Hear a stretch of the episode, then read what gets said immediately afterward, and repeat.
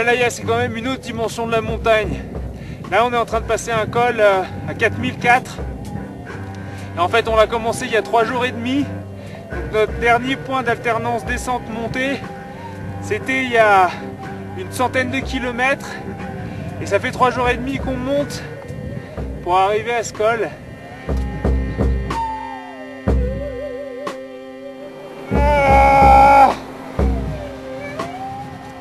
Alors la réponse à la question, est-ce qu'on peut faire du vélo à plus de 4000 mètres d'altitude avec des chaussures ultra light et aérées?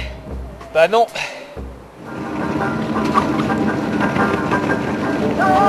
Vous allez vous demander ce que je fais dans un bus tibétain? Alors en fait c'est ce qu'on appelle le piège de l'hiver en haute montagne. Il fait euh, une poignée de degrés au-dessus de zéro, les rivières sont encore gelées et nous avec.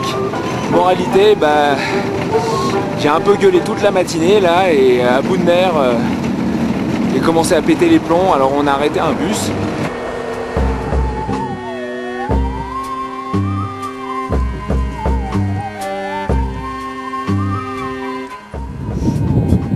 Je me sens complètement vidée. J'ai la gerbe. Le vent s'arrête jamais et il souffle constamment contre nous ou nous ballotte à droite, à gauche et euh, un combat sans, sans fin, j'ai l'impression.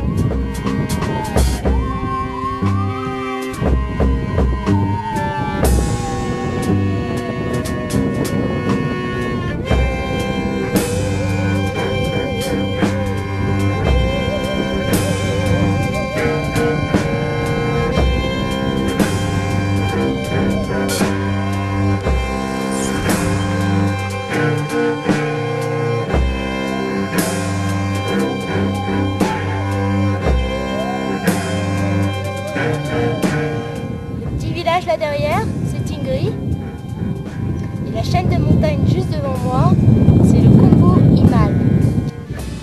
Alors pour commencer, le grand mastodonte juste dans l'axe du vélo, c'est le mont Cho-Oyu.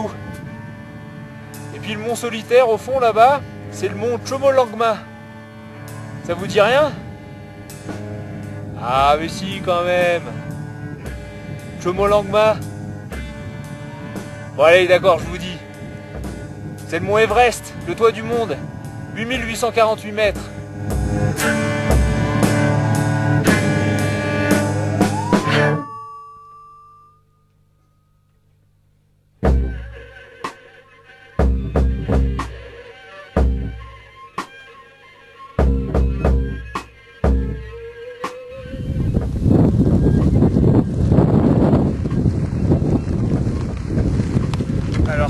Ça, il faut le garder pour le bêtisier quand même. La super prise du mont Everest, on reste planté dans le sable comme des cons.